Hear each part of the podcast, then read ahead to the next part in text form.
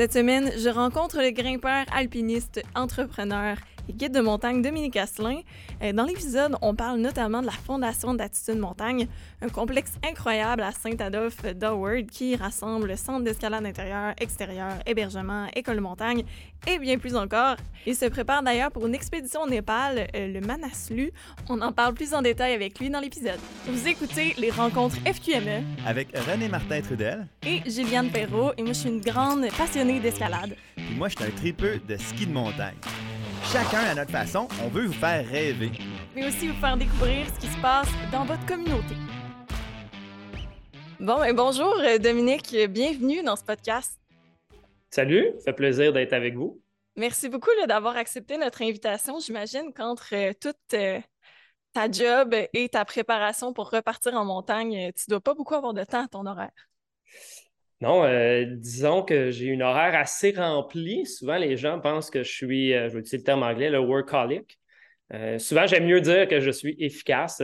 J'adore quand même prendre du temps libre le soir et pas tout le temps être au bureau, mais oui, j'ai un, horaire assez rempli. Bon, puis on, on te connaît. J'aimerais ça que dans la discussion, dans le fond, on apprenne à comprendre comment est-ce que tu t'es retrouvé à créer quelque chose d'aussi big qu'Attitude Montagne tout en continuant à guider. Dans le fond, tu sais, Comment est-ce que ça a débuté pour toi, euh, Attitude Montagne? Comment c'est devenu aussi gros? Est-ce qu'au fur et à mesure, tu as ajouté plein de choses ou c'est vraiment la vision que tu avais à la base? Euh, c'est vraiment drôle parce qu'il y a un article qui a passé dans la revue Espace en 2007, si je ne me trompe pas, qui euh, s'appelait Montagnard. Il faisait des profils sur des personnalités. puis là, il posait plein de questions. Puis une des questions, c'était où tu te vois plus tard? Euh, puis, tu sais, j'étais naïf parce que je n'étais pas encore rendu là, un peu là, dans, mon stade de réflexion ou juste dans la vision, mais j'avais lancé que je me voyais plus tard gérer une auberge de montagne très conviviale. C'était dans l'Ouest canadien, euh, avec ma famille. Euh, je, voyais un peu l'espèce de, centre intégré où il y avait des gens qui allaient venir passer, juste venir prendre une bière, des voyageurs. J'avais déjà un peu cette vision-là, puis euh, c'est vrai parce qu'elle est installée dans, dans une des salles de bain là, de, de, nos bureaux. Fait que ah, souvent, les clients viennent me voir, me dire Ah ouais. Euh, fait que c'était pas nécessairement une vision, je veux dire, claire, précise. C'était pas un but de vie, mais je pense que je l'avais déjà un peu d'intégrer euh, à l'arrière de, de mon esprit depuis assez longtemps. Puis tu as commencé par quoi là, dans tout ça? parce qu'il y a il y a des sites extérieurs, euh, intérieurs, un pub, euh, l'hébergement, un camping. Tu sais, je veux dire, tu as commencé par quoi? Euh, à la base, puis je pourrais même, tu sais, je pense que de comprendre de où avant Attitude Montagne a commencé, je pense que ça peut aider à voir un peu le, cheminement. en fond, j'ai commencé à grimper, j'avais 20 ans, ça fait maintenant 24 ans. Puis euh, rapidement, je me suis impliqué dans la fédération. Euh, fait que j'ai été, euh, j'ai gagné le prix de, ce qu'on appelait la plaquette d'or dans le temps pour le développement du site de la forêt Après ça, j'ai été trésorier pendant un mandat de deux ans. J'ai été deux fois président de la FQME. j'ai été directeur à la formation pendant un bout de temps au niveau de la commission. Fait que je me suis quand même impliqué rapidement là, au niveau de l'escalade. Euh, c'est rapidement devenu mon mode de vie. Puis je travaillais à l'extérieur au niveau plus administratif. Donc, euh, je me suis développé un peu comme ça. tous mes week-ends, j'étais toujours aux États-Unis en train de grimper. Puis, par euh, les années, je dirais 2006 environ, 2007, j'ai été approché par la société Prism, qui est la compagnie qui a fabriqué toutes les Via Ferrata dans le fond, dans les différents parcs de la CEPAC, beaucoup des parcours acrobatiques. C'était un peu l'investigateur de tout le volet construction. Euh, et je suis rentré comme directeur commercial pour eux. OK. Donc, j'étais en charge de. Dans le fond, c'est moi. Je suis un de ceux qui a, participé un peu à la présentation de toutes les Via Ferrata dans les CEPAC. Donc, euh, c'est moi qui étais gestionnaire de celle au Mont-Tremblant lors de la construction. Euh, le volet commercial. Fait tout ce volet-là a commencé, puis euh, le propriétaire de la compagnie Prism était un guide de montagne français. Euh, parce que c'est une compagnie française qui avait une division nord-américaine. Et on n'avait personne pour former les, les guides au Québec au niveau de la Via Ferrata. Donc, euh, il m'a proposé d'aller faire mon premier cours de guide, dans le fond. Donc, je fais mon premier cours de guide avec euh, l'American Mountain Guide Association aux États-Unis. OK.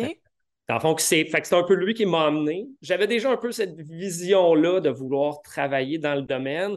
mais pour ceux qui sont un peu plus vieux, j'étais parmi toutes les discussions. Donc, j'étais président lors des, des, discussions qu'il y a eu dans le temps entre l'ENEC et la FQME. Donc, tout le, espèce de chicane autour de la formation. Je l'ai vécu de, très près.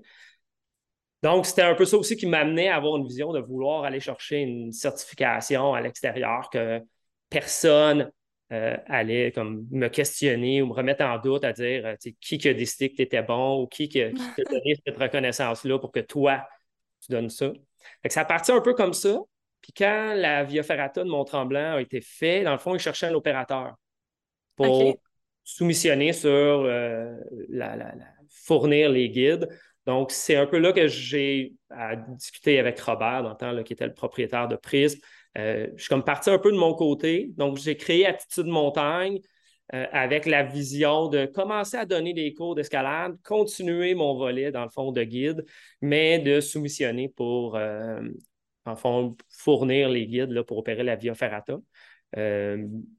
malheureusement, ils sont allés au plus bas soumissionnaire, donc ce n'est pas nous qui avons eu le contrat, mais ça a été comme un peu la, première porte d'entrée vers vraiment restructurer Attitude Montagne, puis euh, avoir cette réflexion-là.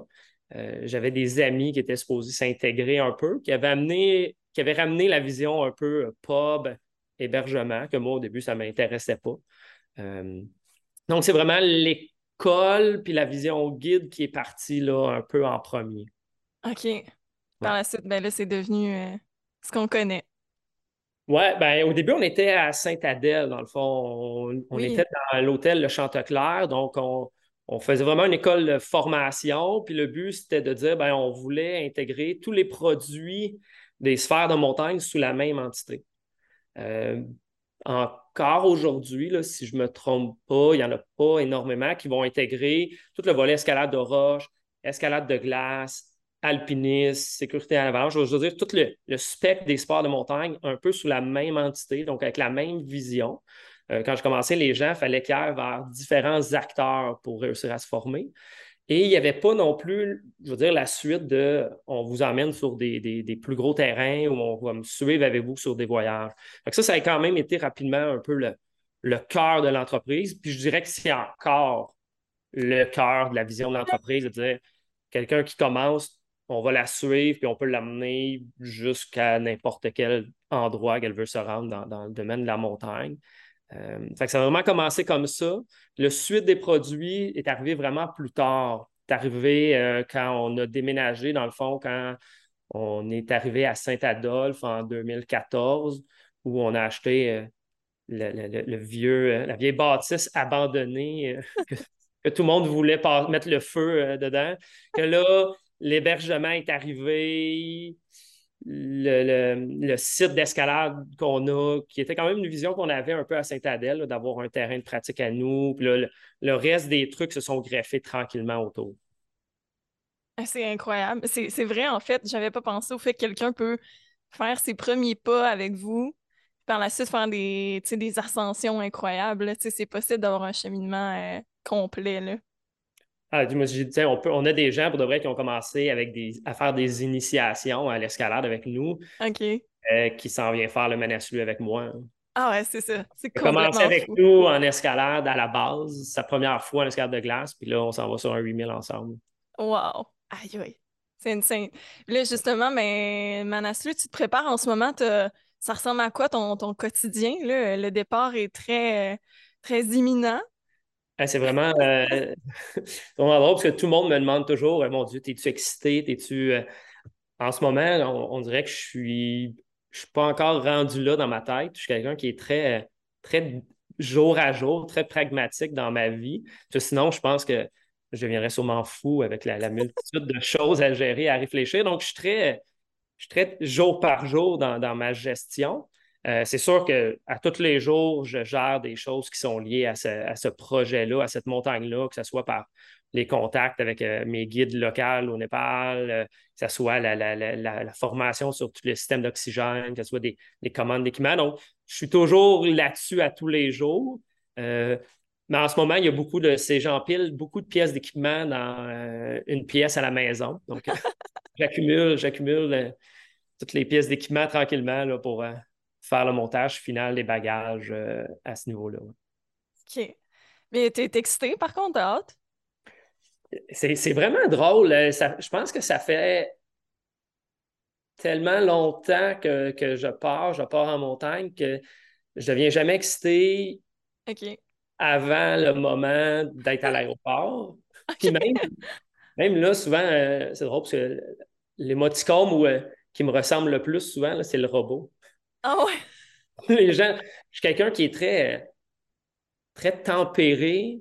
Je suis quelqu'un qui est, je veux dire, je suis quelqu'un qui est très passionné, mais je ne suis pas quelqu'un qui est surexcité nécessairement, qui est comme, je suis comme très, euh, très, très, très linéaire dans, dans, la gestion de mes émotions. OK. Fait que, j'ai hâte d'y aller. C'est un défi qui, est vraiment, c'est un défi professionnel que je n'avais pas nécessairement pensé un jour atteindre. Euh, fait que c'est sûr que j'ai hâte d'y aller. C'est sûr qu'en même temps, c'est un, défi aussi qui est, qui est épeurant d'une certaine façon. Euh, mais ouais, c'est un, peu, un peu drôle. Je ne suis pas. Souvent, les gens, on dirait que tu n'as pas, vraiment le goût d'y aller ou tu n'as pas vraiment envie de partir. Je, je suis juste pas, on dirait que je suis juste pas encore rendu là. Oui, oui, ben oui, c'est normal. Là, est-ce que c'est la première fois que tu y vas? J'ai fait la liste des montagnes que tu as fait, puis j'ai comme arrêté parce qu'il y en avait tellement. Mais cela, est-ce que tu l'as déjà fait dans le passé? Non, dans le fond, euh, c'est la première. Ben, c'est la première fois que je vais guider un 8000 mètres. C'est la première fois que je vais aller au Manaslu. Euh, généralement, j'essaie de me spécialiser dans les montagnes qui sont plus proches du 6000, entre 6 et 7000 et qui sont plus techniques. Donc, souvent plus vertical, plus d'utilisation de deux piolets ou plus de passages avec des, passages en roche. Fait que c'est vraiment plus ça qui m'allume comme guide. Fait que je suis vraiment plus dans cette approche-là. Euh, c'est certain que, je veux dire, mélanger un 8000 avec cette vision-là de technicité, ça reste quand même un, autre énorme étape.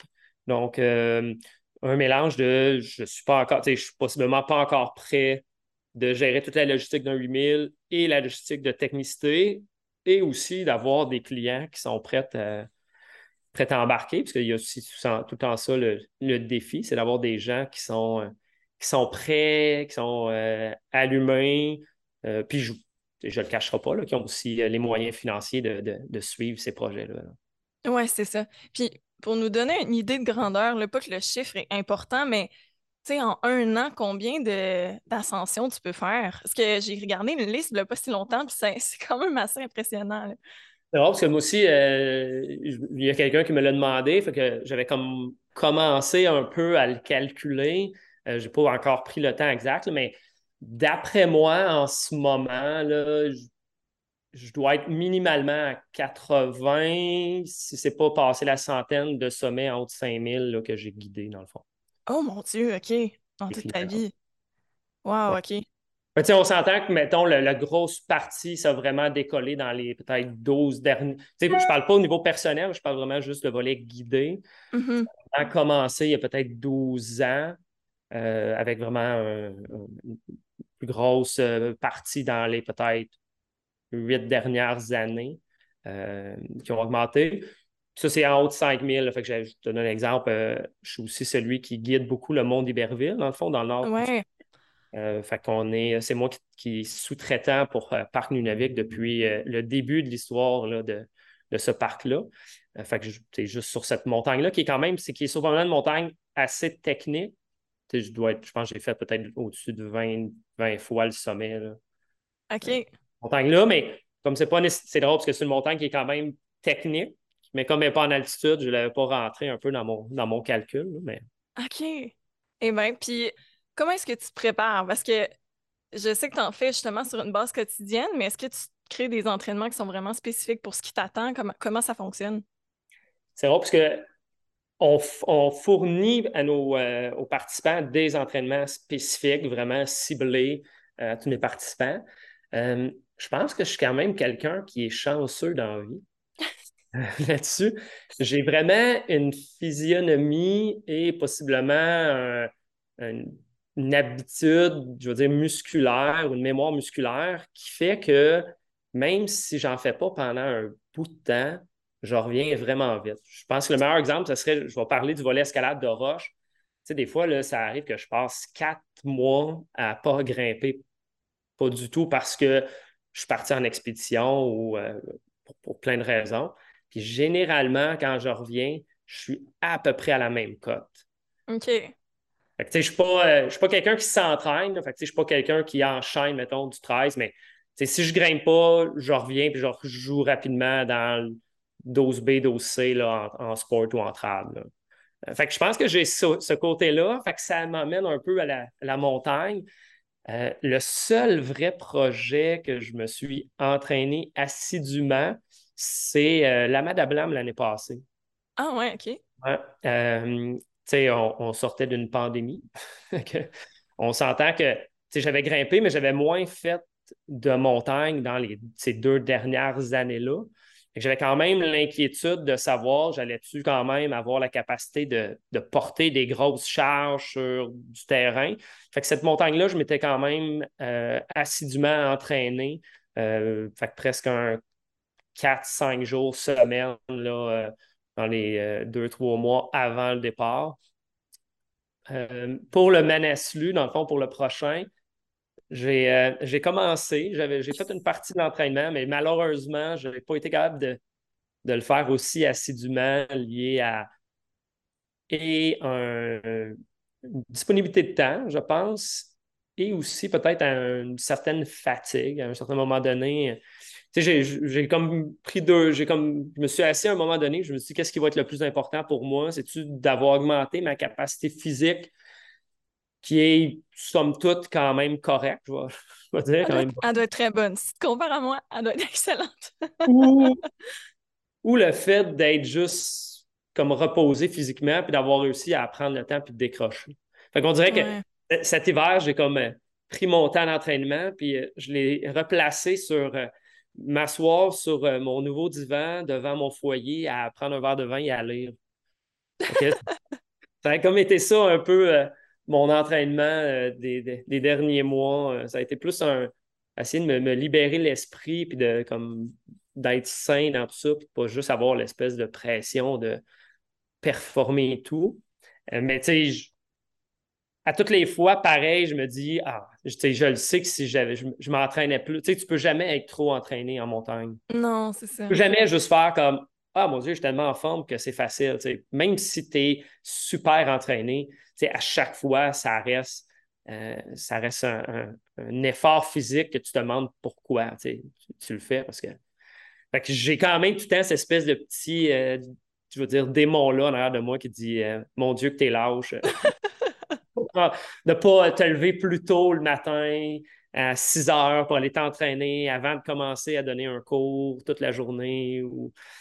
J'ai quand même des fois ce petit sentiment de culpabilité-là ou, euh, sur, le fait de ne pas le faire, mais ouais, malheureusement, on, fait des choix. Mais je recommande pas, euh, je recommande pas ça aux gens de ne pas prendre le temps. Euh, ça reste quand même, je veux dire, un, défi que souvent les gens sous-estiment physiquement, malheureusement. Oui.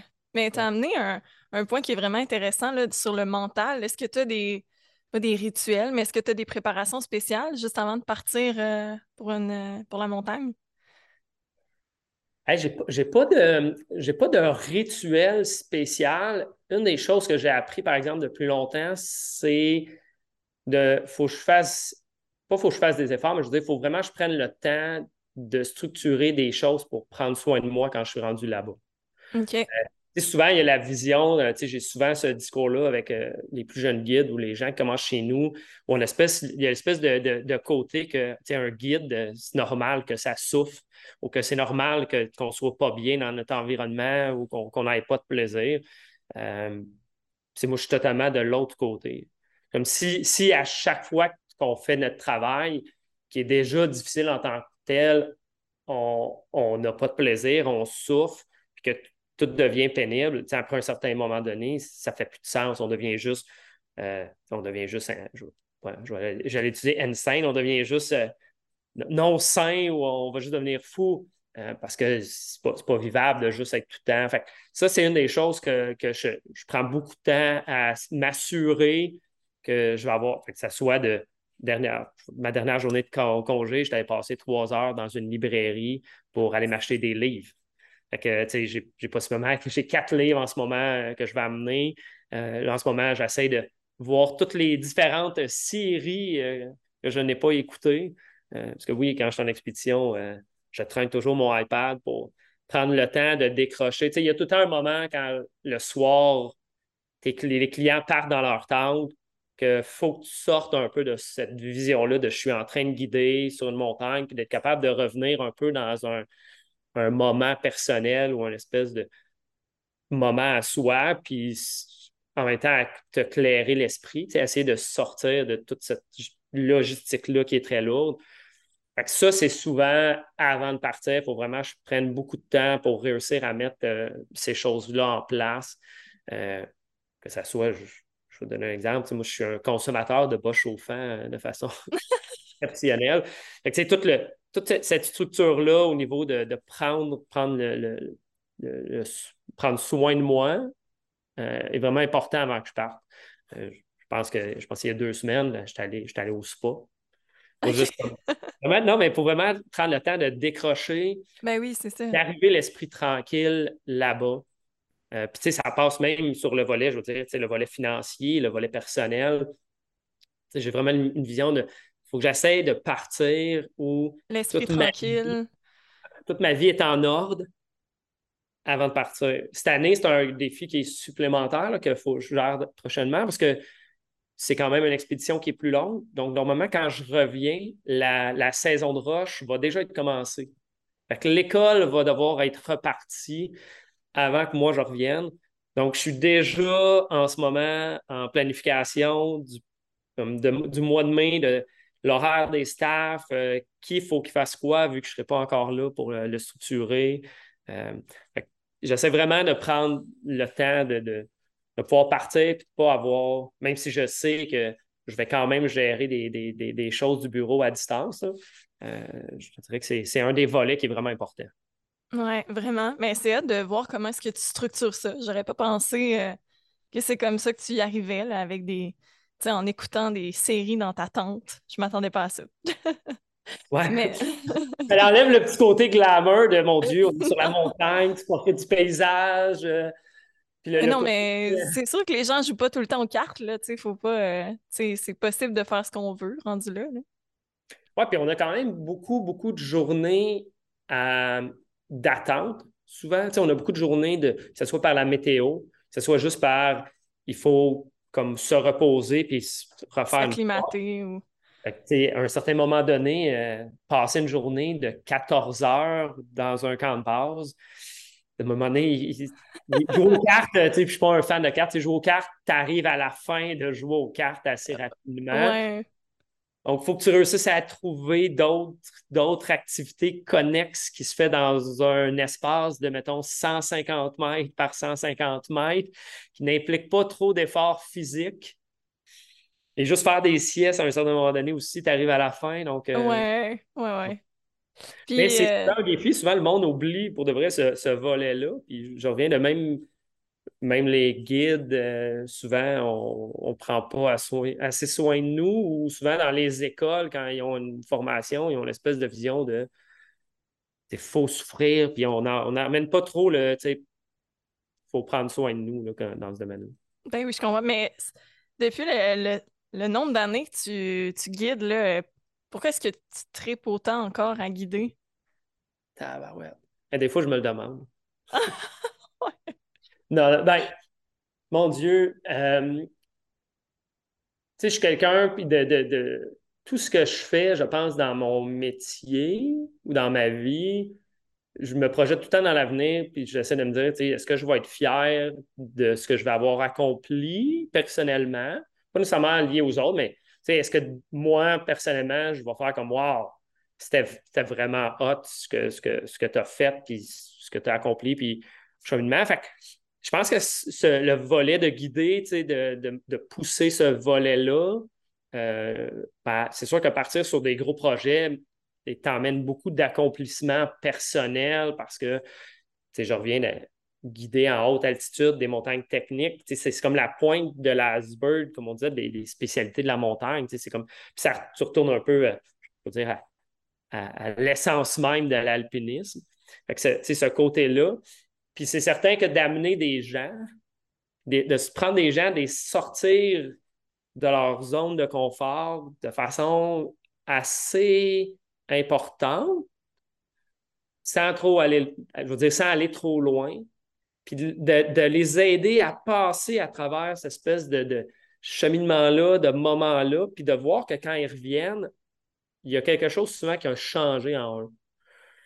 Qui peut être des petits trucs, mais des fois, tu peux avoir des changements qui sont extrêmement importants chez les gens. Fait que c'est sûr que d'avoir un rôle ou de participer à ce changement-là chez les gens euh, est quelque chose qui est extrêmement gratifiant. Tu sais, le lien que tu crées avec les gens avec qui tu pars en voyage, même si ça reste je trouve ça toujours bizarre. Moi, souvent, j'essaie de dire des participants plus que des clients, parce que clients, on voit vite le signe d'argent. tu vis des moments tellement intenses avec ces gens-là, une connexion qui est tellement forte que ça t'emmène tellement au niveau personnellement euh, que, on dirait que de ne plus l'avoir, il, manque quelque chose dans, ta vie.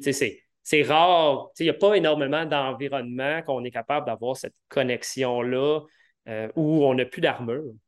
Tu sais, dans la société, on a une espèce d'armure de les gens que tu ne connais pas, tu sais, c'est rare que tu vas leur voir tout de suite en leur disant ce qui ne va pas.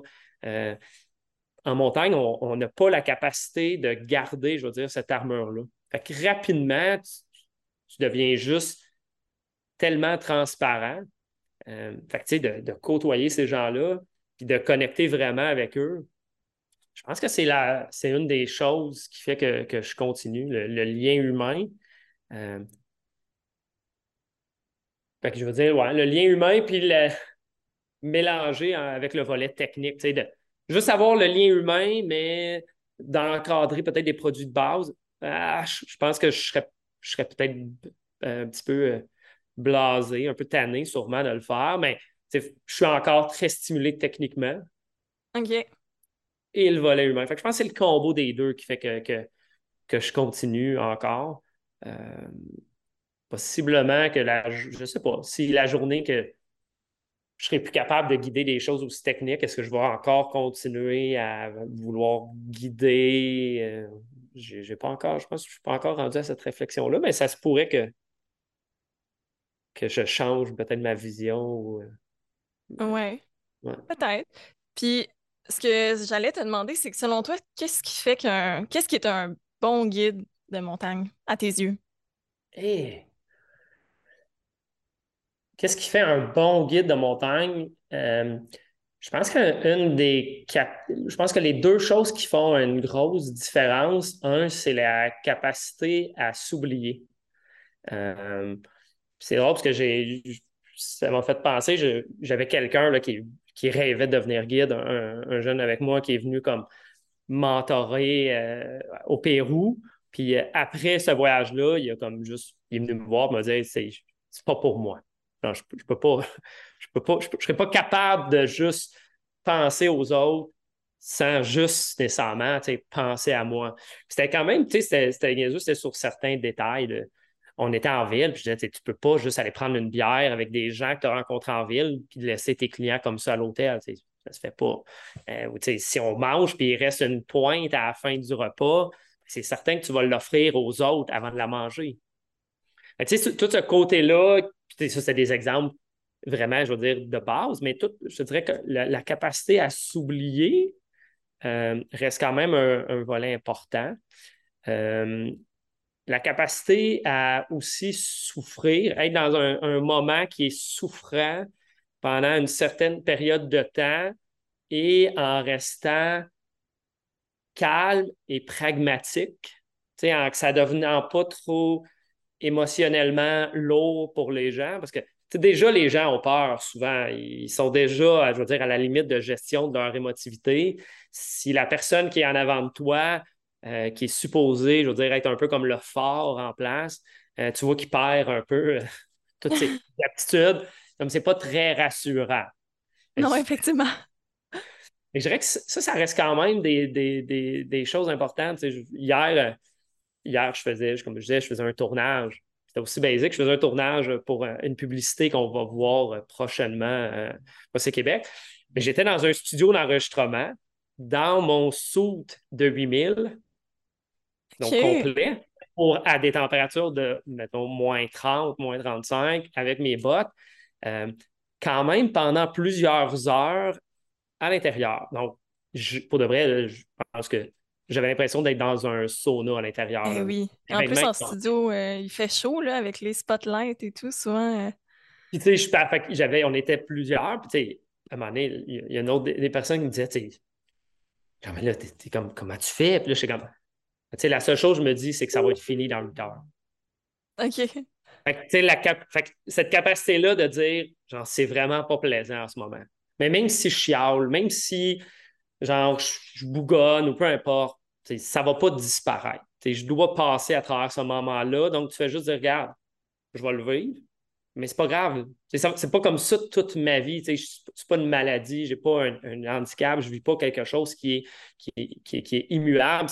C'est une période de temps que j'ai à vivre ça. Donc, je vais le vivre puis je vais passer. Je pense que cette capacité-là, dans le fond, chez un guide qui veut comme pousser, devient quand même assez importante. Je dirais un autre volet qu'on oublie souvent, c'est, on parle un peu le, volet logistique. La mm. capacité de gérer, puis ça, ça dépend toujours de jusqu'où tu veux pousser, mais de gérer des énormes logistiques. Moi, je gère mes clients, mais je gère aussi d'autres guides, comme sur le Manaslu. Moi, dans le fond, je guide trois guides. Ces guides-là guident chacun un client. moi, je ne suis pas nécessairement en lien avec les clients, euh, même si je suis sur la montagne avec eux. Euh, puis là, tu as, l'équipe de base, euh, il y a de l'équipement qui rentre à pied, mais il y a de l'équipement qui rentre en hélicoptère.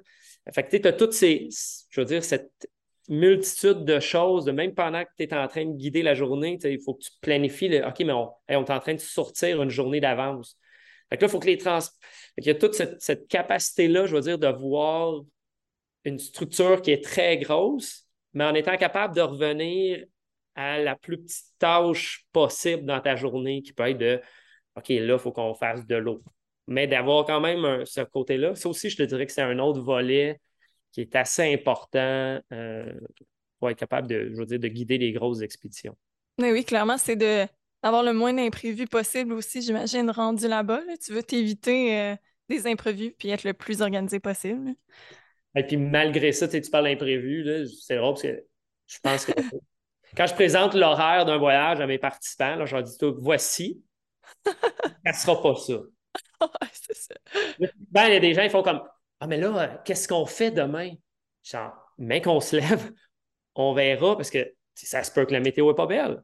je, dirais que ce côté-là de on essaye qu'il y ait le moins d'imprévus possible, mais sérieusement, toutes les fois, il y a comme des trucs qui sortent de nulle part que tu fais comme ben voyons, c'est comment. Même si j'avais voulu là, comme planifier ça ou structurer ça. Je, vais donner un exemple. J'étais au Pérou l'année passée, puis euh, dans le fond, je faisais deux fois le même voyage de suite. OK. Je faisais les, trois sommets du premier départ, je sortais en ville, déposer ce groupe-là, récupérer mon autre groupe. Puis on, oh mon Dieu! Malheureusement, en ville, tu manges au restaurant. Ouais dans ces pays-là, quand tu vas au restaurant, ben, la nourriture n'est pas aussi fraîche? Donc, je collectionne quand même beaucoup les intoxications alimentaires dans ma vie. Donc, le matin, je me lève, puis il y a des participants, je vois qu'il n'est pas bien, puis je fais comme Oh, tu sais, moi, ça va correct, mais. je, pars avec eux. Bon, on a peut-être 4 euh, heures de marche, là, on a 12 km à faire.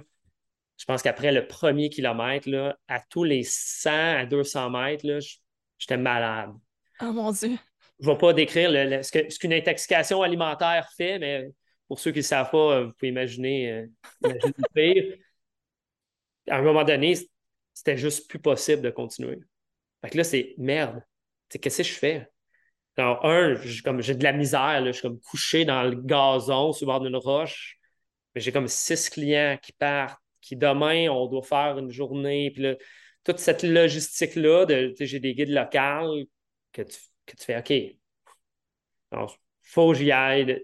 Comme comment je vais corriger ça pour faire en sorte qu'on puisse y. tu as tout le temps des trucs de même qui sortent de nulle part. Que même si tu planifies le mieux possible. Eh non, c'est ça. Euh, il y, a tellement d'impondérables qui soient liés à la météo, les conditions du glacier, les conditions physiques des gens, ils vont tout tomber malades? Il y a comme... Oui, ça fait partie de l'aventure, finalement. Puis, dans, euh, tu sais, je pense dans le plein air, j'ai des amis qui, qui se disent qu'ils aimeraient peut-être être guide de montagne un jour. Je pense que souvent, ce qu'ils me disent, ce qui les freine, c'est le fait de, penser à avoir la vie d'autrui entre, entre leurs mains. Est-ce que toi, c'est quelque chose qui t'a déjà freiné? Non. Euh, je vais toucher du bois. Là. À date, euh, je n'ai pas, pas, pas, perdu personne. Euh, j'ai eu une personne dans la dernière année qui, a, subi, qui a subi des amputations liées à un voyage. c'est certain que ça, reste toujours présent, cette, cette phase-là. Puis je le ramène beaucoup à chaque fois que je prends une décision. Je me questionne, est-ce que je vais être capable de vivre avec la décision s'il y a de quoi qui arrive de pas, de, pas correct? Est-ce que s'il y a quelqu'un qui ne revient pas, qui est lié à une décision que j'ai prise, est-ce que je vais être capable de passer avec? Puis souvent, ça m'aide à faire le ménage dans les décisions, parce que des fois, tu as des décisions qui sont dures à prendre. De mm-hmm. dire à quelqu'un, hey, regarde, non, toi, c'est fini. puis, tu sais, cette personne-là, elle veut continuer, puis elle pense qu'elle est capable, puis comme, tu sais, là, elle va sortir tous les arguments de oui, mais j'ai payé tant, oui, mais euh, je, je peux plus. Tous les arguments inimaginables vont sortir, mais il faut toujours que tu réussisses à faire abstraction de ce côté-là, de peu importe combien que la personne a payé, peu importe si elle est en forme, si c'est ton la personne que tu préfères, que tu. ça reste que la montagne, ces volets-là, elle, s'en fout un peu. J'essaie toujours de, de, me ramener à si je laisse continuer la personne ou si je prends une décision, est-ce que s'il arrive de quoi, je vais être capable de vivre avec? Hmm. Je pense que c'est la seule façon de réussir à amener des gens dans un environnement qui, je veux dire, fait tout pour euh, rendre leur vie difficile et, même des fois leur enlever la vie, euh, puis de réussir à, le faire de façon euh, sereine. je dis la personne qui, malheureusement a, eu cet incident-là. On a eu une discussion, puis c'est drôle parce que c'est, tantôt, je parlais du lien humain. Mm-hmm. Euh, c'est, Pierre. on, on, se texte, il me texte presque à toutes, on se texte à toutes les semaines. au jour de l'an, il est venu nous rejoindre ici, prendre une bière avec nous. On pas. Il y a, y, a, y a, ce lien-là, mais j'ai eu ce doute-là. Quand il, quand il y a eu cette situation-là, sur le moment où c'était un peu flou ce qui s'est passé, puis par la suite, ben, malheureusement, il a, perdu huit bouts de droit. Oh non. Euh, je me suis dit, j'ai-tu manqué de quoi? Y a-tu de quoi que moi, j'aurais pu faire ou jouer ou faire différemment pour, pour que ça n'arrive pas? Euh, puis, malheureusement, on, on a jasé, puis je pense que ça tombe dans les, euh, les shit happen. Des fois, même les médecins, ne savent pas trop. Ce C'était pas une engelure, dans le fond, euh, c'est possiblement ce qu'on appelle un embolie des doigts. Ah, ouais, OK. dans le fond, le fait qu'on était sur une montagne qui est quand même verticale, fait que c'était sur la Madablam, euh, on, on, est toujours avec une poignée d'ascension, donc on est toujours un peu en position d'escalade. Fait que tout le temps les mains dans les airs, à serrer, ce qui fait en sorte que ces vaisseaux sanguins auraient éclaté. Ah non, OK. Au bout de ses doigts, le sang serait resté statique. Et donc, ben, malheureusement, les cellules sont mortes. Euh, fait que, là, on, bon, on a descendu, on a, fait ça, mais c'est. C'était pas comme un engelure, c'était pas quelque chose de que tu fais, hey, comme les doigts commencent à être froids puis à geler. Donc, euh, ça, ça, revient tout le temps à la question de. Je pense qu'il faut quand même être conscient de la responsabilité qu'on a avec les gens et qu'eux, souvent, en, sont pas conscients. Hmm. Je dis tout le temps euh, à ma gang, tu sais pas, tu sais pas c'est quoi passer proche de mourir tant que tu n'es pas passé proche de mourir. tout le monde dit Ah, moi, je n'ai pas peur de mourir. Comment, comment tu fais pour savoir que tu n'as pas peur de quoi que tu n'as jamais vraiment vécu? Il y a des, trucs comme ça qui sont durs à expliquer, que, la, que tu fais c'est ma responsabilité parce qu'ils n'en sont pas nécessairement conscients. Hmm. que ça se peut, ça peut arriver. Je te dirais que c'est ce côté-là euh, qui est peut-être difficile.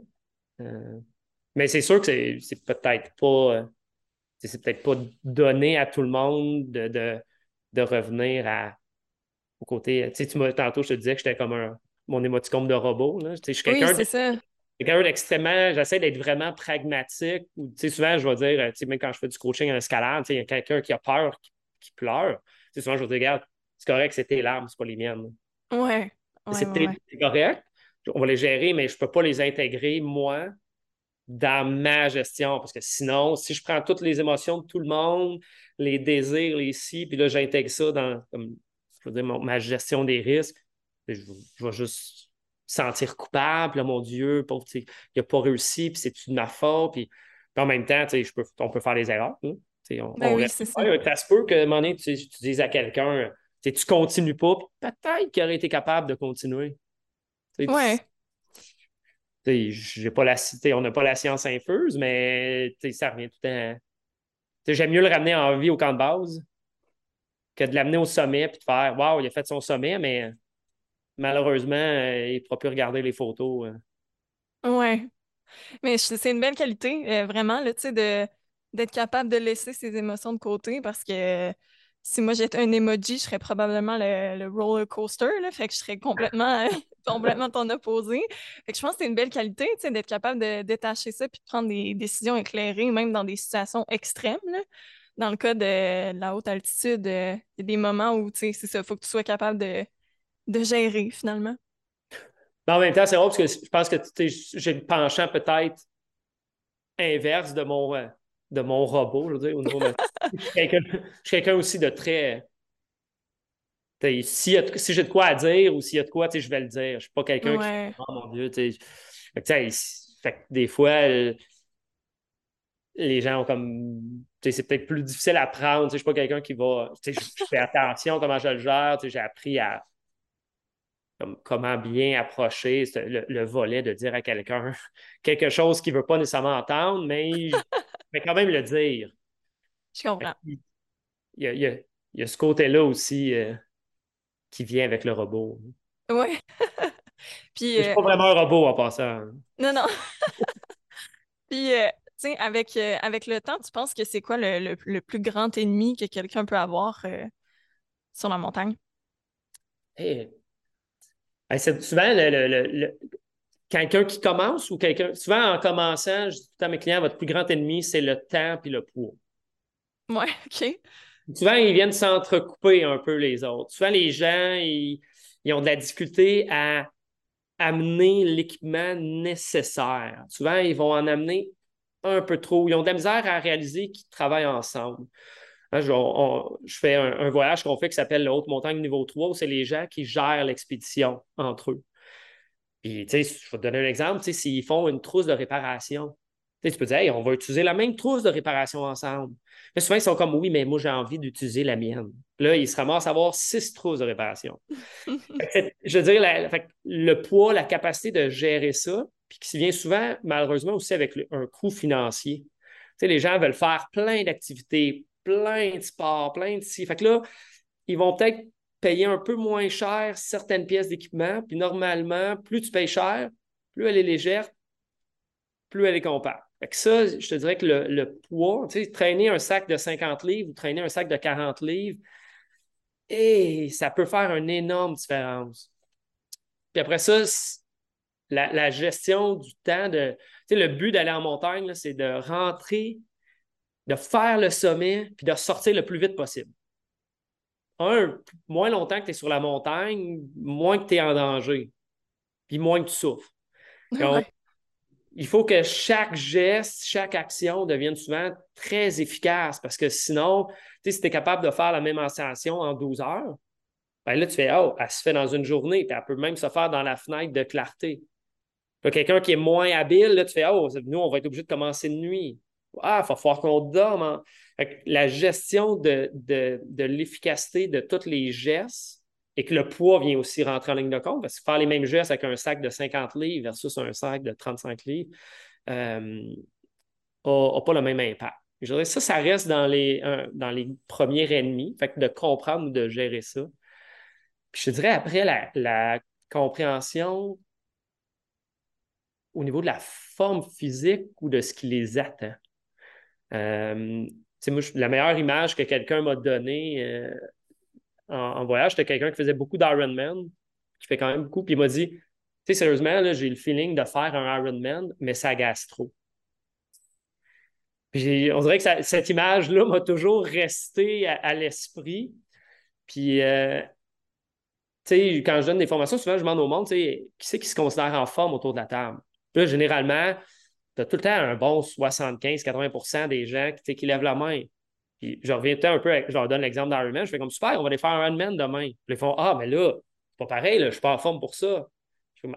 la montagne, c'est un peu la même game. souvent, les gens, ils considèrent de Ah, ils font de la randonnée pédestre dans les Adirondacks ou dans un environnement, ils sont déjà en forme.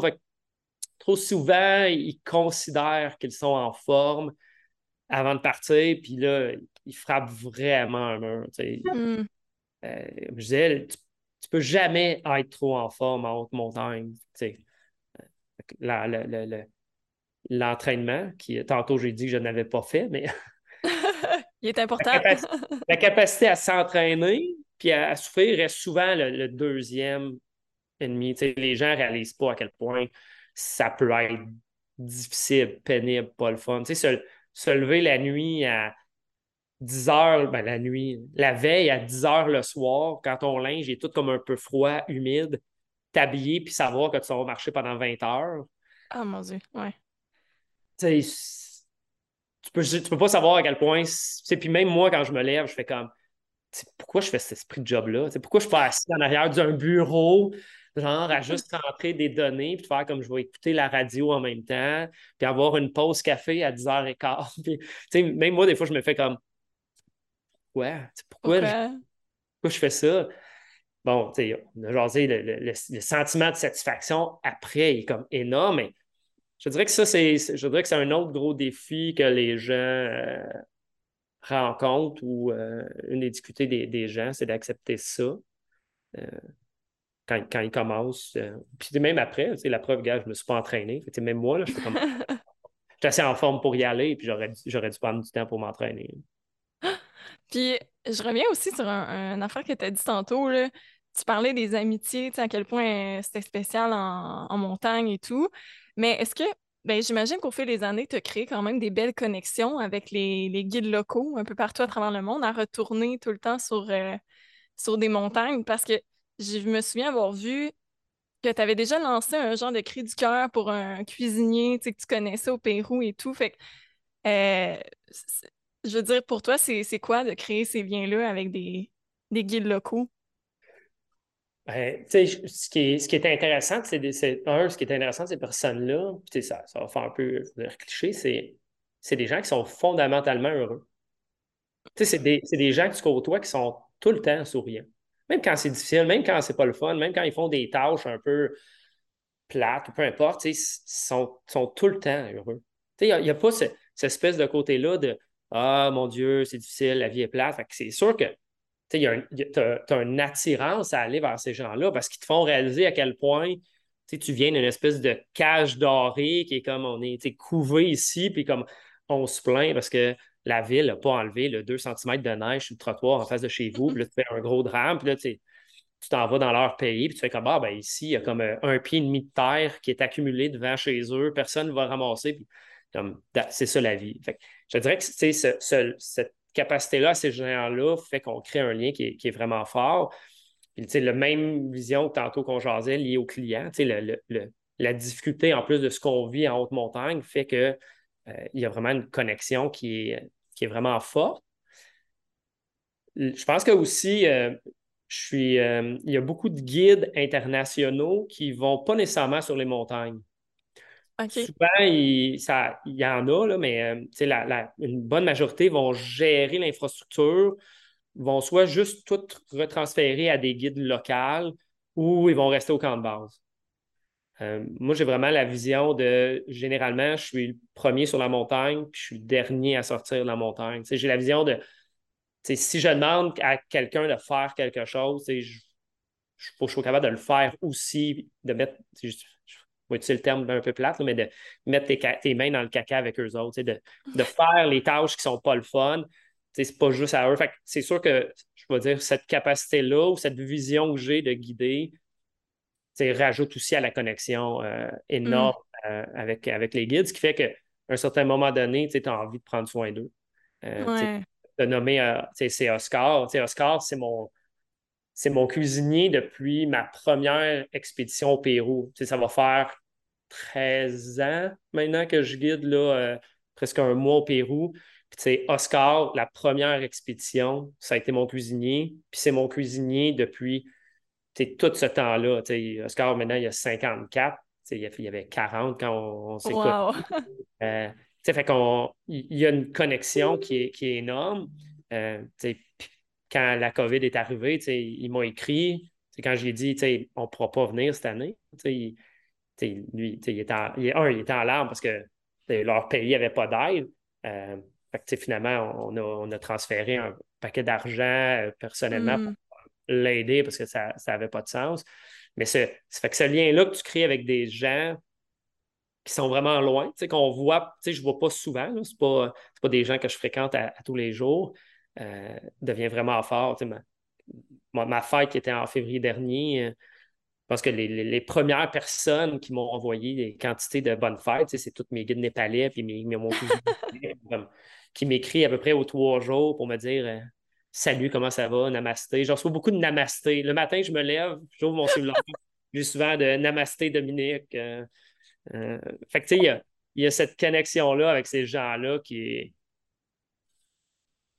Pas dire qu'elle te fait grandir, puis qui fait qu'en sorte, tu as envie de prendre soin aussi d'eux, parce que ils, ils, feraient, ils, font, ils feraient absolument n'importe quoi pour prendre soin de toi. je ben pense que je pense que ça dépasse le lien financier. Je pense que c'est vraiment une vision de, de, vouloir aider, participer, euh, embarquer dans cette vision-là. Fait que c'est certain que le lien est quand même très fort euh, à ce niveau-là. dire, au niveau des équipes locales, au niveau des gens que, que je côtoie ou qu'on côtoie en montagne. Mais peut-être moins avec des guides.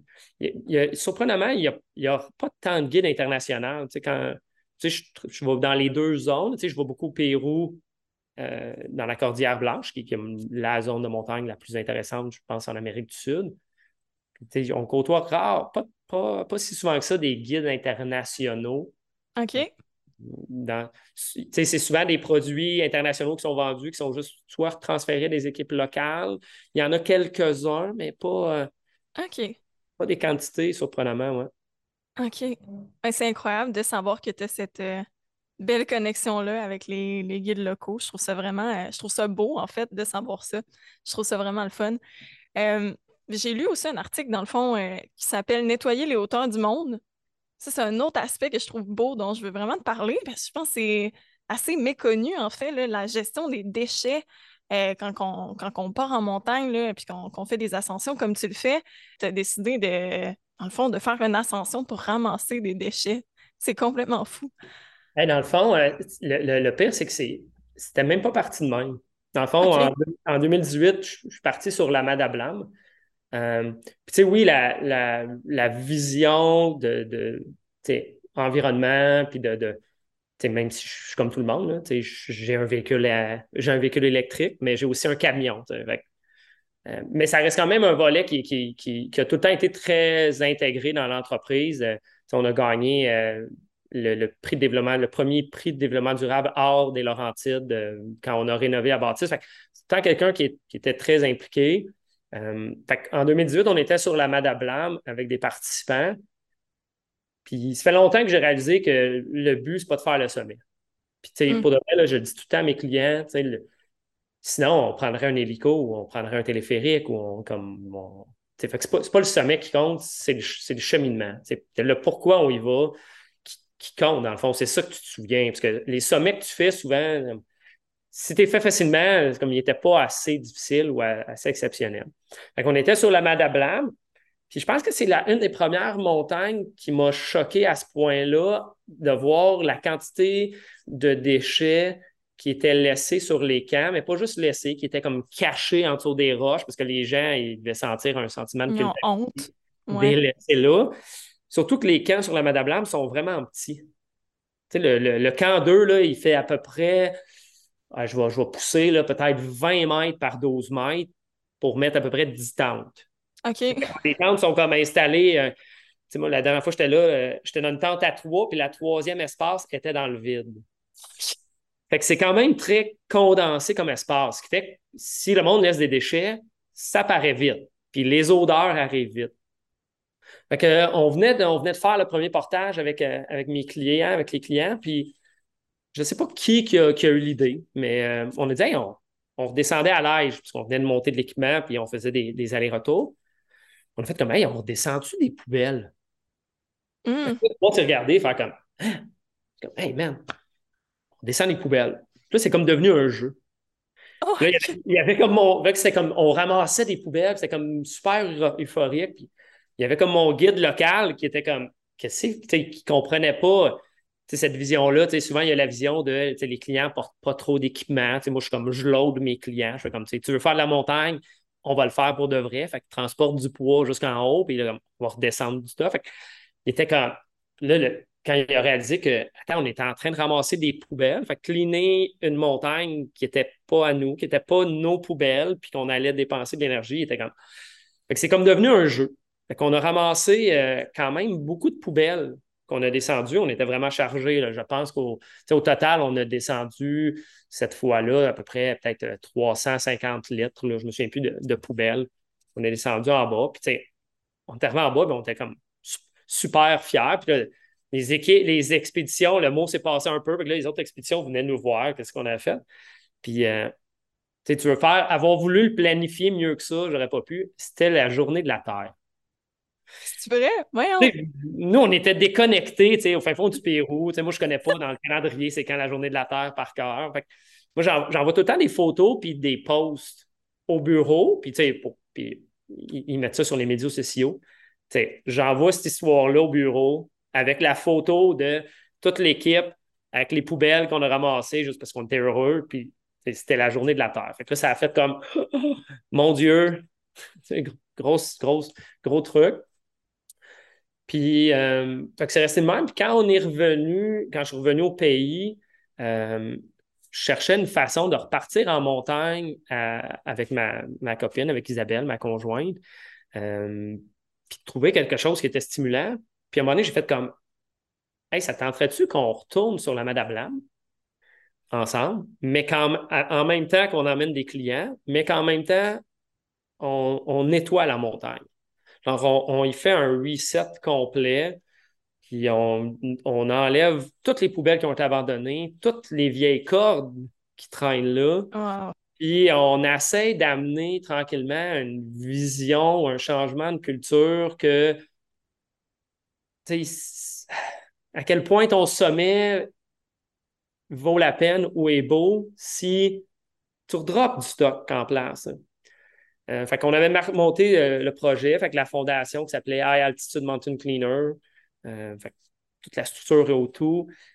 malheureusement, notre départ était le 17 mars 2020. Oh non. ouais. Fait que toute, toute l'infrastructure était rendue au camp de base, les cordes avaient volé, mon équipe locale était rendue sur place. Malheureusement, on a été obligé d'annuler de, le, le projet. Euh, sur le moment. Puis bon, comme tout le monde peut savoir, on a eu comme un deux ans. De pandémie. De deux ans, c'est ça. pandémie. C'est passé quelque chose dans nos vies euh, pendant deux ans. Ou il s'est peu passé de choses, en tout cas, je ne sais pas quel côté on peut le prendre. Puis, euh, c'est on partait, dans le fond, on était une équipe, il y avait moi, puis il y avait cinq participants qui embarquaient, qui venaient faire la Madame qui, nous, toutes les dépenses de voyage étaient faites. qui ont décidé de revenir, dans le fond, en 2022. Fait qu'on est reparti avec la même équipe. OK. Même clients qui ont redépensé de l'argent parce que, tu sais, tous les frais avaient été faits. Euh, on n'a pas réussi à remonter le projet, mais la vision de descendre des poubelles était quand même tellement présente dans, je veux dire, dans, ma vision de faire les choses que encore là, cette fois-là, on a cleané le camp 1. Quand on est arrivé au camp 2, on a ramassé un paquet de poubelles, puis là, on était comme trop chargé. Fait qu'on a fait des petits sacs qu'on a marqués, genre en anglais, genre si votre sac est vide, s'il vous plaît, ramassez-moi. Là, je, retourne sur la Madame en 2024. J'espère juste pas ramasser mes sacs de poubelles qui sont encore pleins, puis euh, avoir à les redescendre. Mais c'était aussi de voir, tu sais, on, avait on était trois guides euh, en 2022, puis à un moment donné, j'ai juste dit à mon équipe, euh, regarde, si vous voulez ramasser du stock, je vais, je descendre, moi, avec les clients, ils sont capables de voir le, fait de leur permettre, parce que leur, leur travail, c'était de prendre soin des clients, leur permettre de pouvoir ramasser des cordes qui étaient abandonnées puis qui étaient laissées là, puis de les descendre. Euh, à quel point tu voyais dans leurs yeux que c'était comme quand même une fierté de pouvoir faire ça. Euh, ça reste tout le temps un, volet qui est important. Ce qui est drôle, c'est que ce n'est pas un volet qui est glamour. Quand, on a, voulu financer le projet, on, a eu de l'aide de, plusieurs entreprises. Euh, mais c'était quand même difficile parce qu'en ce moment, le, financement, euh, quand tu vois sur les médias sociaux, ce que tu veux voir, c'est comme quelqu'un qui fait genre de quoi d'exceptionnel, un sommet qui n'a jamais été gravi. Euh, qu'on est vraiment sur l'exploit, l'exploit environnemental ou de, de réussir à cleaner une montagne, logistiquement, c'était vraiment difficile, physiquement et tout. De, de faire ça, on dirait que c'est comme moins glamour. Ouais. le, le, financement du projet a quand même été difficile, ou finalement, à la fin, on était, on le fait-tu, on le fait pas? C'est ce qui fait qu'il y a des joueurs qui ont même débarqué, puis à la fin, euh, moi et Isabelle, euh, qui travaille pour, avec moi pour Attitude Montagne, euh, on a juste fait comme, regarde, on va pitcher de l'argent. On, ah ouais, OK. on va juste injecter de l'argent financièrement de l'entreprise parce que ça revenait un peu à la vision de quand je vais quand je vais être vieux, de, de, de, pouvoir dire de d'avoir la fierté d'avoir dit hey, je n'ai pas juste fait de la montagne, j'ai comme j'ai nettoyé. On a vidé des tonnes. Puis on a trouvé des affaires weird. J'ai descendu des couches pleines. Ah! des couches pleines, de la bouffe, des bouteilles. Du monde, ils ont monté des bouteilles d'alcool, puis ils ont abandonné. Là, je comme, t'as monté de l'alcool sur un camp. tu l'as même pas bu. C'est tellement il, y a, il, y a plein de, il y a plein de trucs absurdes qui étaient juste abandonnés.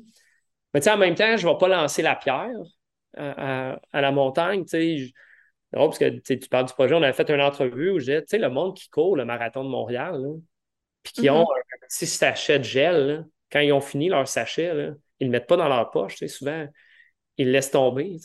Mm-hmm. on, a une difficulté à, gérer nos déchets dans la vie quotidienne. On a la difficulté à gérer les déchets dans, quand il vient compromettre un exploit sportif. Fait que là, si tu emmènes l'exploit sportif où ça se peut que tu ne reviennes pas, tu, dis si, j'ai trop, puis là, tu l'as juste mal planifié, puis tu aurais dû dire je ne vais pas aller au sommet, sinon, je ne suis pas capable de redescendre mon sac de poubelle. Ouais, non, c'est ça. Gestion émotive de dire Ah, OK, ben, euh, tout bad, on revire parce que sinon, on est trop fatigué pour descendre nos poubelles. Puis là, le guide, il compense, il fait comme OK, moi, je vais en prendre de ton équipement. Celui aussi, il a peut-être mal géré. C'est vraiment gris. ouais cette gestion-là ou cette vision-là. Parce que souvent, on a une espèce de vision de mon Dieu, son donc bien euh, égoïste, dégueulasse, de comme juste laisser ça de même, mais tu fais comme même on le fait quand même. L'hiver, on est le printemps, quand la neige va fondre, la quantité de cochonneries ou de poubelles qu'on va trouver. Pourtant, on s'entend, on aurait pu les mettre dans notre sac et l'amener, mais tu fais comme ah, le, le, monde, il y en a pareil qui le jettent. Ouais. Ouais. Ouais, je comprends. Ben, en tout cas, c'est vraiment une belle. Euh, je trouve que c'est vraiment une belle cause. Puis c'est le fun parce qu'on n'en parle pas beaucoup. Puis tu l'as abordé un peu plus tôt quand on en parlait ensemble, mais vraiment la quête du sommet. Euh, est-ce que tu crois que, tu sais, le, le fait que des fois, les clients vont payer des gros montants pour dire qu'ils ont atteint le sommet, est-ce que selon, toi, c'est un peu une problématique, dans le fond, de pas toujours le faire pour les bonnes raisons? Je, je dirais, le premier problème, c'est c'est quoi les bonnes raisons? OK. Tu sais, je, je peux donner ma vision à moi, tu sais, ou ce que moi je crois, mais en même temps, je suis qui pour dire que c'est les bonnes raisons, d'une certaine façon, tu sais. Euh, mais je te dirais que je pense que le, le- j'irais plus à l'inverse. Dans le fond, le problème, ce n'est pas, seulement les bonnes raisons, mais tu sais, le- la vision que les gens payent, c'est pas pour qu'on les emmène au sommet. OK. Fait que moi, je dis souvent à mes, clients, comme, te rendre au sommet, c'est ta job à toi. Mon travail à moi, c'est de te ramener en vie au camp de base. C'est de m'assurer que quand tu me quittes, comme tu partes chez vous puis tu peux se profiter du reste de ta vie. Ça, c'est mon travail. Si ça fait qu'on passe par le sommet, dans ce cheminement-là, dans ce chemin-là, tant mieux. Mais c'est pas ça l'objectif. Souvent, il y a cette vision-là qu'on pense qu'on on paye un guide, puis peut-être qu'on joue un peu là-dessus. Tu sais, il y a des guides qui vont jouer sur la publicité de genre je vends un sommet. Puis tu sais, j'ai des clients là, qui des fois font comme Ah, on va- je ne vais pas partir avec vous parce que vous ne me garantissez pas le sommet. Je vais me dire, comment je fais, un, pour te garantir le sommet? Il y a un gros paquet qui dépend de ta forme physique à toi. C'est ça, moi, je ne peux pas le contrôler. hein. On parlait de l'entraînement. Si la personne ne s'entraîne pas, puis elle n'est pas assez en forme, soit physiquement, ou elle n'est pas capable, comme on disait, de, souffrir ou de faire les manipulations techniques, ça, moi, ça sort de ma capacité à moi. Je peux pas, on ne peut pas l'évaluer, cette capacité-là, parce qu'il n'y a pas d'environnement qui est similaire. Souvent, les gens ne comprennent pas ce volet-là. Ils pensent que c'est notre travail à nous de les amener au sommet. Comme- que ça, souvent, ça vient, ça vient jouer un peu sur, sur, euh, la vision. Et donc, si déjà on, changeait ce rôle-là, cette vision de voir que nous, dans le fond, moi, je suis un facilitateur. Je suis quelqu'un qui est, qui est habitué à gérer ou à vivre dans cet environnement-là. Donc, je vais faciliter leur cheminement, qu'il soit physique, psychologique, technique, médical. Donc, je suis là pour les, les aider à comme, passer à travers ces épreuves-là, ces difficultés, mais c'est eux qui doivent le faire. Et le sommet, dans le fond, c'est juste le moment où tu ne peux plus aller plus loin parce qu'il n'y a plus de terrain. Fait qu'il faut que tu revires de bord. C'est la moitié du temps, on arrive au sommet, là, pour de vrai, la météo n'est pas belle. On est juste brûlé, tanné, fatigué. Tu fais une photo un peu tu croche, tu as de l'air de comme si tu avais pris une brosse. Comme, ce moment-là, on, le met comme étant le, comme le sommet, mais dans le fond, le moment pour de vrai qui est souvent le plus exceptionnel, c'est quand je reviens au camp de base. C'est là que tu es comme. Pourquoi? Parce que tu as, réussi à passer à travers toutes ces épreuves-là, qui incluent la descente. Ouais, c'est la moitié, le sommet, au final. Et, tu sais, c'est, c'est la moitié, mais je te dirais que souvent, physiquement, la descente est souvent bien plus dure. On a tout l'équipement qu'on a monté peut-être sur quatre fois. Là, il faut la descendre en une fois. Là, Mm. souvent, on est, chargé sous des, des- charges qui sont vraiment énormes. Que cette, vision-là de, c'est du sommet, change rien. Souvent, je dis à mes clients, tu ne deviens pas une meilleure personne. Souvent, il y a comme, Ah, j'aimerais ça au moins passer au-dessus de 6000. Comme, tu sais, quand tu arrives à 6000, là, il n'y a pas un jet de lumière qui, qui, est projeté sur toi, puis que là, tout d'un coup, tu, deviens, tu t'es glorifié. Mais c'est, c'est toutes les étapes, je veux dire, entre le camp de base, le sommet puis le retour. C'est tous ces moments-là qui fait qu'il y a un changement qu'on devrait, comme je veux dire, euh, avec peut-être plus de valeur. Parce que souvent, les sommets qu'on réussit, c'est que tout a bien été. La météo était parfaite.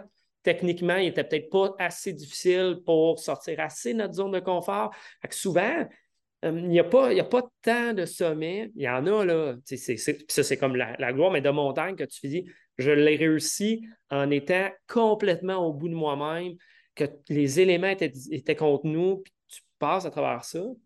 Fait que finalement, c'est qu'est-ce qui t'a fait le plus grandir? Parce que la seule raison qu'on va en montagne, dans le fond, c'est pour ça. hein. Mhm. C'est de grandir, puis on l'a dit, c'est pas le fun. hein.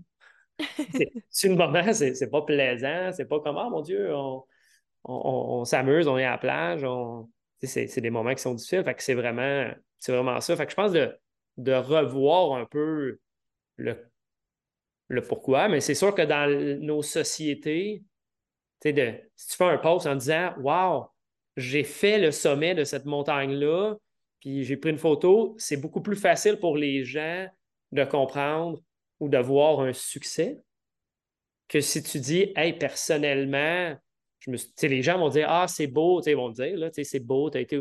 C'est rare que les gens vont marquer sur euh, ton post ou en ton post comme Voyons, t'es dans mes poches, t'as pas réussi le sommet. Hein. vont comme. C'est sûr qu'ils vont, ils valoriser, mais je pense pas qu'il y ait une compréhension du cheminement qui est peut-être plus personnel. Là, la société voit vraiment plus de il a réussi le sommet ou ils l'ont pas. Mm-hmm. quand on fait des sommets au Népal, si tu vas au sommet, tu as un beau certificat qui dit que tu as fait le sommet. Si tu arrêtes 10 mètres plus bas, tu n'as pas de beau certificat qui dit que tu as fait le sommet. Mais pourtant, tu as peut-être peut cheminé personnellement, techniquement, plus loin en arrêtant 10 mètres avant le sommet qu'en faisant le sommet. Ouais. Je pense que ça, puis je pense qu'on a un rôle, les guides, peut-être à jouer sur l'éducation des clients.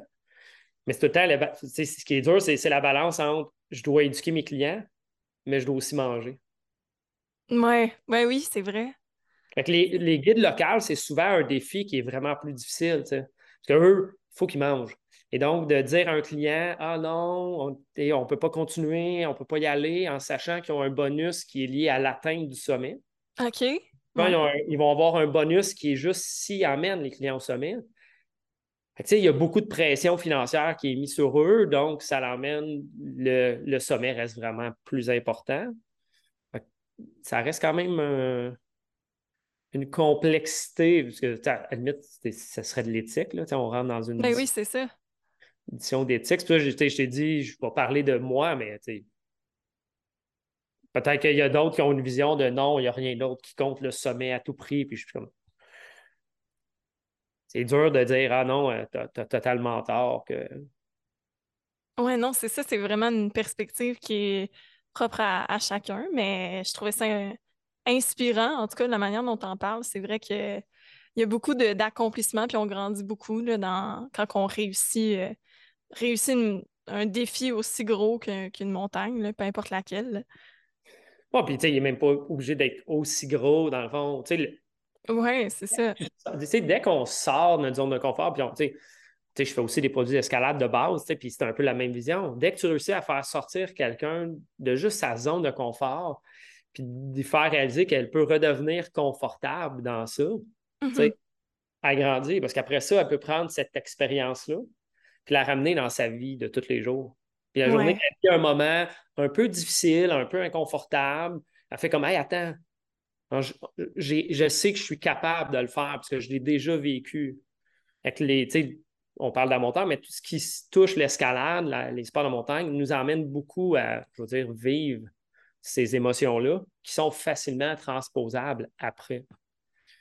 C'est pas obligé, il y en a qui sont plus dans la performance, qui veulent, vraiment, ils voient le volet performance de l'escalade. Moi, c'est vraiment, le, je veux dire, le volet psychologique de l'escalade qui m'a allumé, puis qui, c'est tantôt en qui fait que je continue à le faire. Là, c'est ouais. approche-là. Ben merci euh, énormément, Dominique. Pour vrai, là, c'était, à mes yeux, c'était full inspirant. Je pense que ça va, euh, ça va peut-être euh, donner envie à des gens, pas juste de, de s'inscrire en des voyages, mais à repousser leurs limites. Pour vrai, moi, j'ai trouvé ça super inspirant. Fait que merci beaucoup. Puis, tu toutes les gens qui écoutent, qui se posent des questions sur ce qui est disponible à Attitude Montagne, tout, tout est sur le site. En fait, c'est comme le paradis des, grimpeurs. Pour vrai, là, tout, est, tout est là. Fait que ben, merci énormément. Ben, ça fait un plaisir. Puis euh, même si j'ai dit que c'était pas plaisant la montagne, je vais mettre un, mettre un bémol. On a quand même des, moments extrêmement magiques et, et, beaux. C'est tout le temps mon garçon. Euh, je ne serai pas riche en argent, mais je vais être riche en souvenirs. Ah, c'est vraiment bien dit. fait que, euh, ça fait un plaisir. Puis bonne chance pour euh, la suite du podcast. C'est vraiment, vraiment intéressant euh, ce que vous faites. Ben merci, puis euh, bonne chance pour Manaslu. Il te reste quelques jours. Quelques jours pour finaliser mon entraînement devant mon foyer.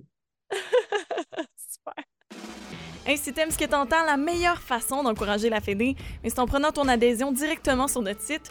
Non seulement ton adhésion est précieuse si tu te pètes la gueule en ski ou en escalade, mais en plus, ben, elle permet de subvenir aux besoins de notre communauté, ouvrir, entretenir nos sites puis faire grandir le sport. Merci!